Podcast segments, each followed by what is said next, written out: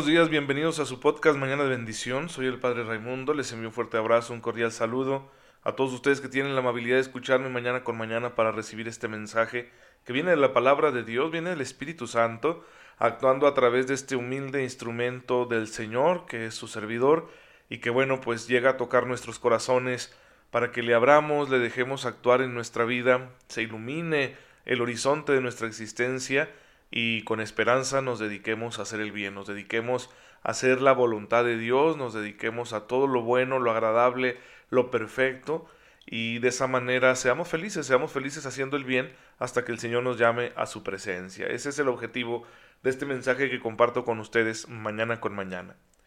El día de hoy, 23 de mayo, pues tenemos que celebrar a los estudiantes, feliz día del estudiante, a todos los que tienen esta maravillosa oportunidad de ir a la escuela, de formarse. Es una de las cosas mejores de la vida, de las mejores herramientas que podemos tener, es una educación institucionalizada que nos ayuda a desarrollar nuestras capacidades, que tiene muchas carencias, que puede perfeccionarse en nuestro sistema educativo, sin duda, muchísimo.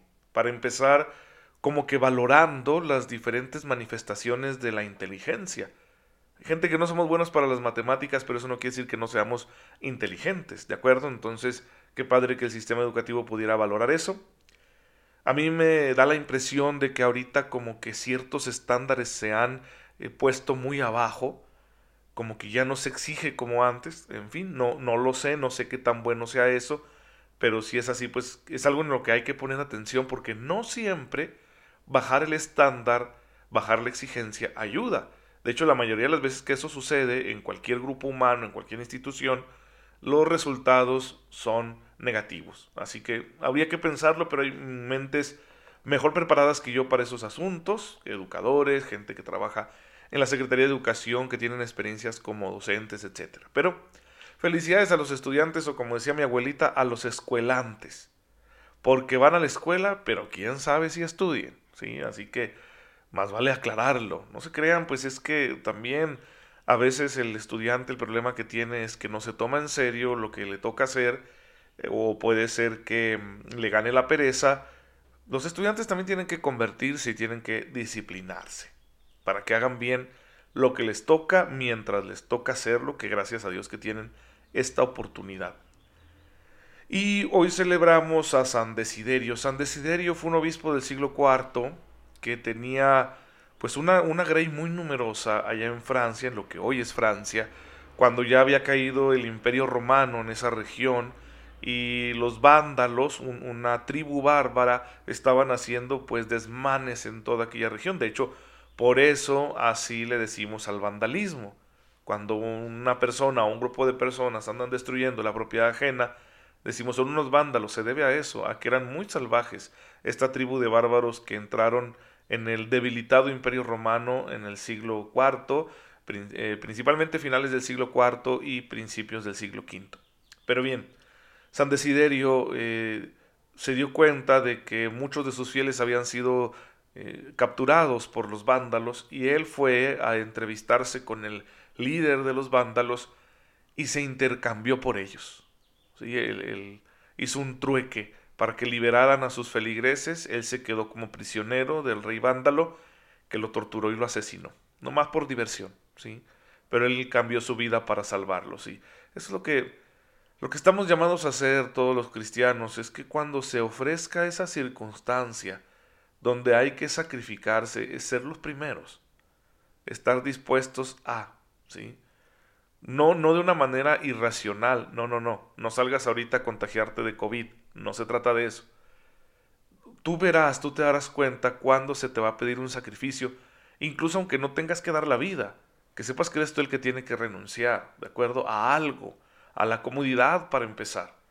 De manera que puedas brindar el ejemplo cristiano, el testimonio que consiste en amar más el bien que la propia vida y que esto no se va a dar de manera automática, uno tiene que irlo aprendiendo.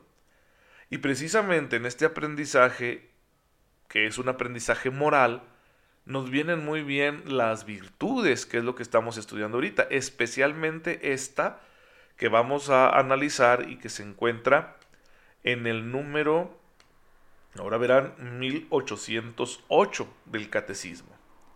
Y que es la virtud de la fortaleza, ¿sí? De la fortaleza. Ya el Antiguo Testamento reconoce la necesidad que el creyente tiene de ser fuerte. Y claro que esa fortaleza la va a encontrar el creyente en el Señor, según lo que dice la palabra de Dios. en los salmos muchas veces aparece esto, ¿no? ¿De dónde me vendrá el auxilio? El auxilio me viene del Señor. Mi fuerza es el Señor. Él, él es mi salvación. Entonces, la escritura invitará siempre a que el creyente encuentre la fuente de la fortaleza en el Señor. Por eso sabemos que no solo es una virtud humana, también es un don del Espíritu Santo, que aparece esto en los textos de, del profeta Isaías, los dones del Espíritu Santo. Y pues bueno, si nosotros queremos que nuestra vida sea lo mejor posible, la fortaleza es indispensable. ¿En qué consiste la fortaleza? La fortaleza tiene dos dimensiones muy bonitas. La primera es que nos asegura que permanecemos firmes ante las dificultades. ¿sí? Una persona fuerte permanece firme ante las dificultades. Yo recuerdo haber tenido esta experiencia en alguna ocasión siendo seminarista, con otros compañeros seminaristas, nos metimos a un río y traía una corriente muy fuerte y nos estaba arrastrando. Y yo pude poner mis pies sobre el fondo del río sin que el agua me cubriera la cabeza porque soy alto y luego me eché hacia adelante para resistir la corriente y los demás se fueron agarrando de mí. No es que yo sea muy fuerte, pero peso mucho, entonces no es fácil que la corriente me arrastre. Así que pues ya yo fui dando pasos hacia la orilla y los demás agarrados de mí salimos de, esa corriente de agua que nos estaba arrastrando. Por imprudentes, ¿verdad? Por mensos, pero bueno.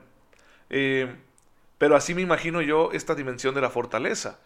Te hace permanecer firme ante las dificultades que se te vienen como una corriente muy fuerte, como un torrente que te quiere arrastrar, tú permaneces firme. Puede ser la corriente de la tentación o de las modas, del pensamiento preponderante, de lo que tú quieras, pero tú permaneces firme, ¿sí? Esa es la primera dimensión de la fortaleza. Te permite resistir el mal, te permite resistir el dolor, te permite resistir todo aquello que te empuja en sentido contrario a la voluntad de Dios.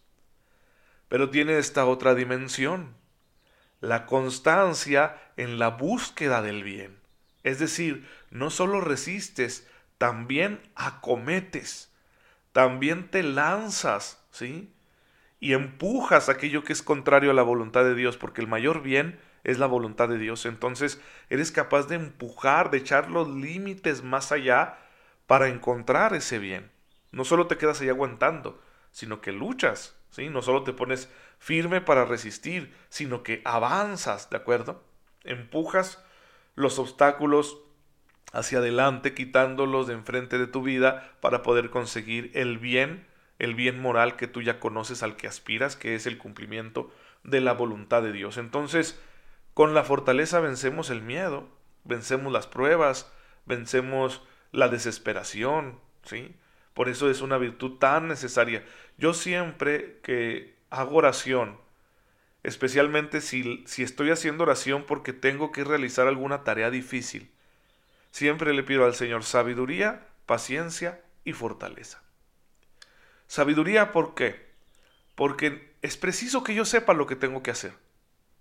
¿Sí? Y que sepa hacerlo bien.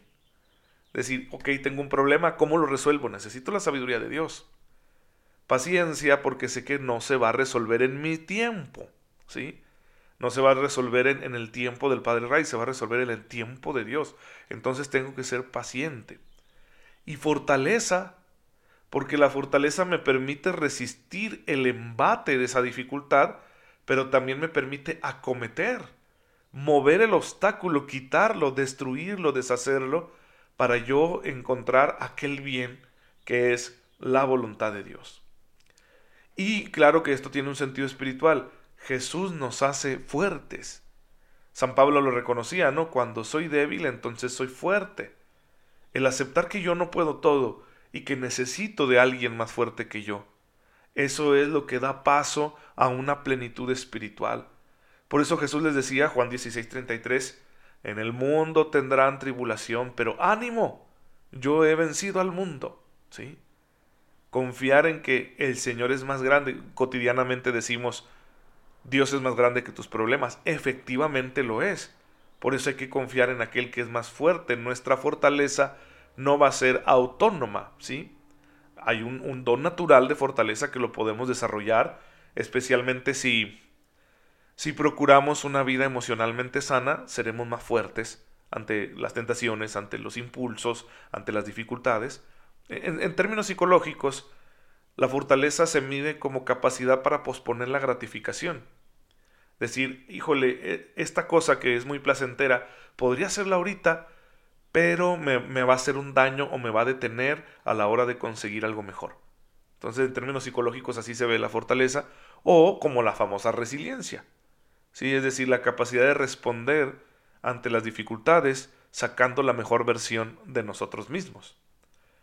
Eso es en términos psicológicos. Y sí, efectivamente la fortaleza es una virtud humana, ya está integrada en nuestra vida personal, en nuestra naturaleza que hemos recibido de Dios como un regalo suyo. Y que si llevamos una vida emocionalmente sana, lo más probable es que esa fortaleza se desarrolle muchísimo.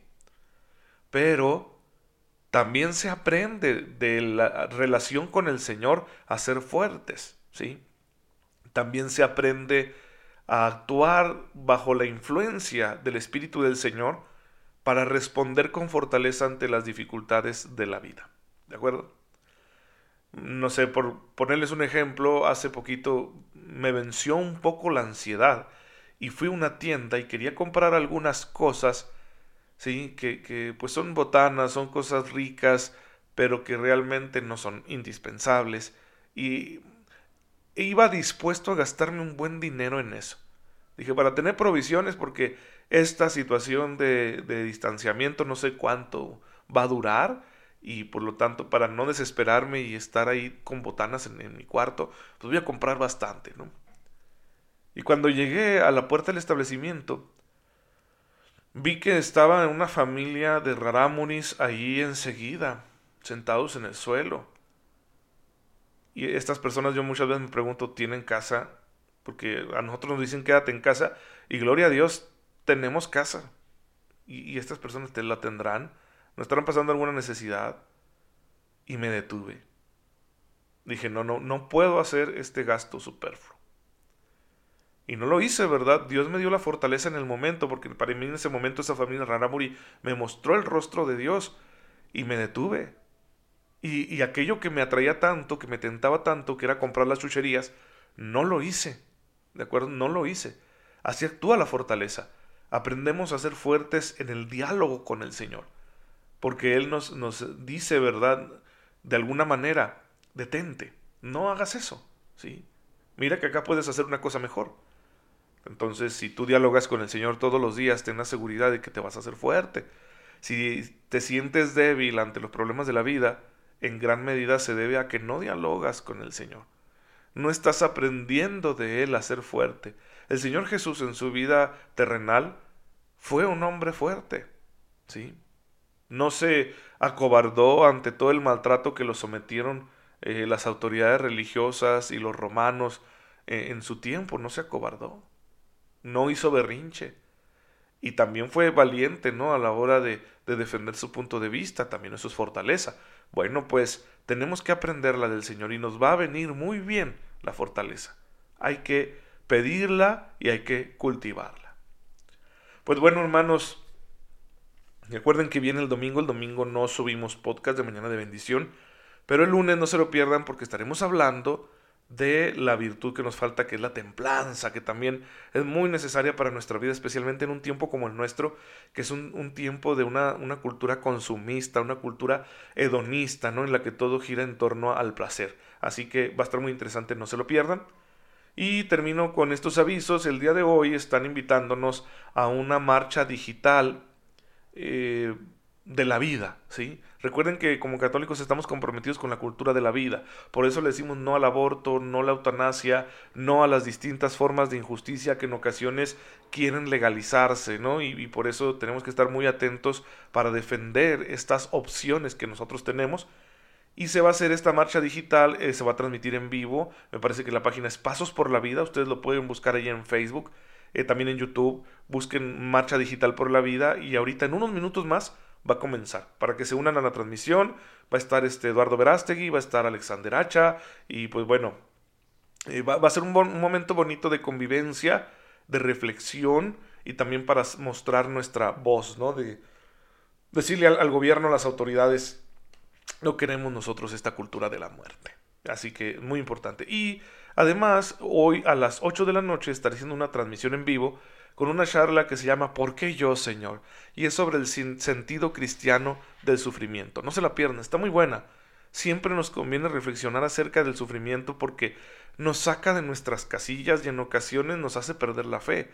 Y yo lo que quiero es mostrarte un camino muy concreto que Jesús enseñó y que la iglesia ha profundizado en ello para asumir el sufrimiento y no desesperar ante él, ¿sí? y aprender incluso a sufrir mejor, que es una de mis claves en la vida y ahí se los voy a compartir. Así que a través de Facebook Live, en la página de Facebook Padre Ray, busquen ahí esta transmisión en vivo de ¿Por qué yo, Señor? Y, y compártanlo para que otros puedan verlo. Pero bueno, vamos a terminar. Señor, Señor Jesucristo, te damos las gracias porque al entregarte tú por nosotros nos diste ejemplo de fortaleza. Ilumínanos una vez más con tu espíritu para que esta fortaleza también se desarrolle en nosotros y seamos capaces de resistir a la tentación y de acometer con fuerza en todas las luchas que tenemos en nuestra vida, en todas aquellas causas en las cuales tenemos que dar testimonio de tu nombre tú que vives y reinas por los siglos de los siglos. Amén. El Señor esté con ustedes. La bendición de Dios Todopoderoso, Padre, Hijo y Espíritu Santo, descienda sobre ustedes y los acompañe siempre. Un gusto estar en contacto con todos, en sintonía. Dios se queda con ustedes. Pidan por este servidor. Nos vemos mañana, si Dios lo permite. No, perdón, nos vemos hasta el lunes. Mañana domingo no se pierdan la transmisión de la misa, también en la página de Facebook Padre Ray a la 1.30 de la tarde, que es una misa especial para nuestros hermanos sordos.